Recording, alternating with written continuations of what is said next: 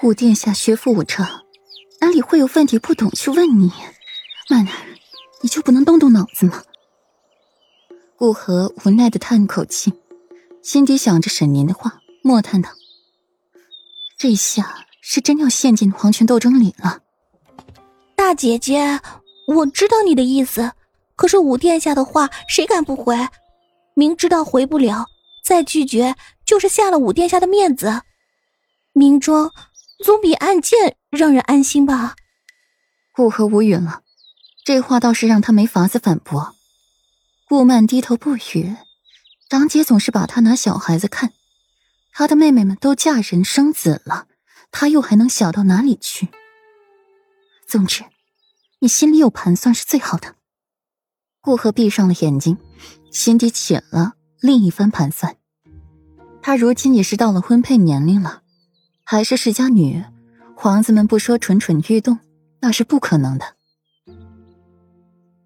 皇帝如今到了这个年岁，膝下儿子也都长成了，是不会再生的了。如今帝王圣心已初见分晓，太子是不可能的。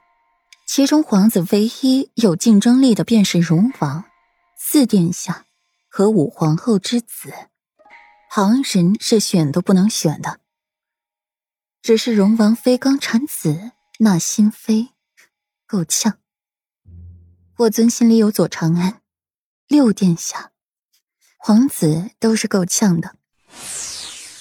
一晃眼，顾然都昏迷有五日了。这天早晨，外面不知是何原因，又吵闹了起来。屋内的两名女子旁观虎斗，听到一声嘤咛，连连有了反应。然然，你醒了！最先发觉顾然醒的是沈吟，连去把顾然扶起来。谢天谢地，你都已经睡过五日了，终于醒了。沈吟长呼出一口气，可算是醒了。左长安倒一杯水到顾阮的唇边，顾阮抬手拿住了杯子，小口小口的喂着自己，等喉咙好些了，才道：“我睡了五天。”顾然摇摇头，他倒是觉得自己像是睡了几十年。我不是在藏书阁吗？怎么会在这里？顾然拧眉，他只看到了周围泛起了白光，然后自己就不省人事了，心脏不由抽着疼了一下，不禁用手去抚摸那块，心脏意外的跳得很快。对呀，睡了五天了。珊珊，你怎么了？睡傻了？左长安抬手去探顾阮额间的温度，很正常。没发烧啊，这是怎么了？一觉起来像变了一个人似的。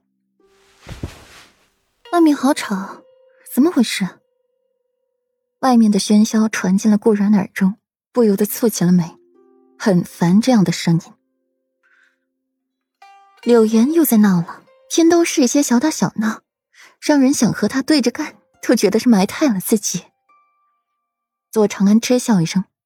这两日他都习惯了。听到“柳岩”二字，顾阮的眼中恰到好处的闪现了一丝冷芒，脑海里一些不和谐的画面闪过。北周一行倒是让他忘记了柳岩这个人了。长安，我衣服呢？顾然左右看看，脑子浑浑噩噩的，还有许多事理不清楚。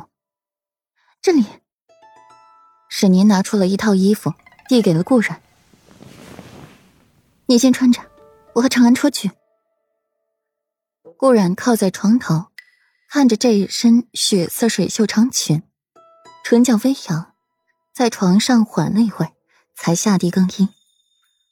都梳理好之后，准备出门，看到一旁放好的红色软鞭，耳畔隐约的想起了莫奇的话：“这是裴玉。”特意为自己做的，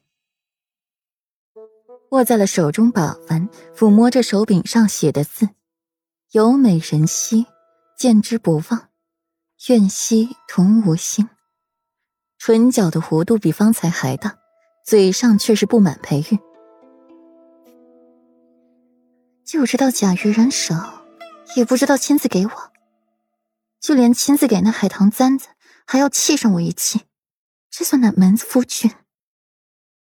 远赴明州的裴玉连打了两个喷嚏，一旁的谢斐得意洋洋的：“裴世子这身子真是娇弱，这才吹了两下风，这身体就不行了。”裴玉扬唇，想着该是那小美人又在念叨自己了。想起前些日子莫奇传回来的消息，裴玉的唇角止不住的弯起了弧度。知道想夫君了，很好。